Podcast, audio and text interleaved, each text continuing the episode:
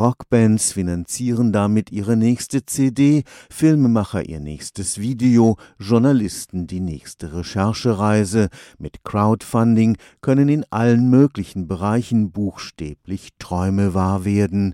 Jetzt gibt es auch am Karlsruher Institut für Technologie eine Plattform für Crowdfunding. Studierende können im Netz ihre geniale Erfindung oder smarte Geschäftsidee vorstellen und hoffen, dass sie möglichst viele Interessierte finden, die ihnen das Startkapital spenden.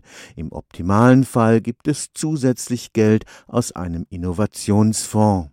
Kit Crowd ist aber nicht nur eine Option für junge Unternehmensgründer, auch Hochschulgruppen können hier ihren Traum verwirklichen. Auf der Plattform haben wir zwei Sphären. Die eine Sphäre ist blau markiert. Dort finden Sie Projekte im Technologie, im Gründungsumfeld. Und dann gibt es noch eine grüne Sphäre. Dort finden Sie eher philanthropische Projekte, das heißt Studierende, die mit irgendeinem sozialen Engagement auf uns zukommen. Dr. Erik Braun ist Projektmanager für Fundraising am am KIT.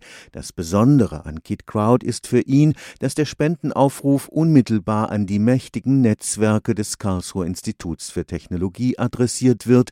Partner der Hochschule oder ehemalige können auf diese Weise gezielt erreicht werden. Die Idee war, dass man diese jungen Teams, Wissenschaftler oder Studierende, die gründen wollen, die eine gute Idee oder ein gutes Projekt haben, zusammenbringt mit diesen Mitgliedern des KIT-Netzwerkes. Im Prinzip ist die Plattform auch als Begegnungsplattform konzipiert. Im Bereich der Unternehmensgründungen arbeitet KitCrowd mit einer professionellen Crowdfunding-Plattform zusammen.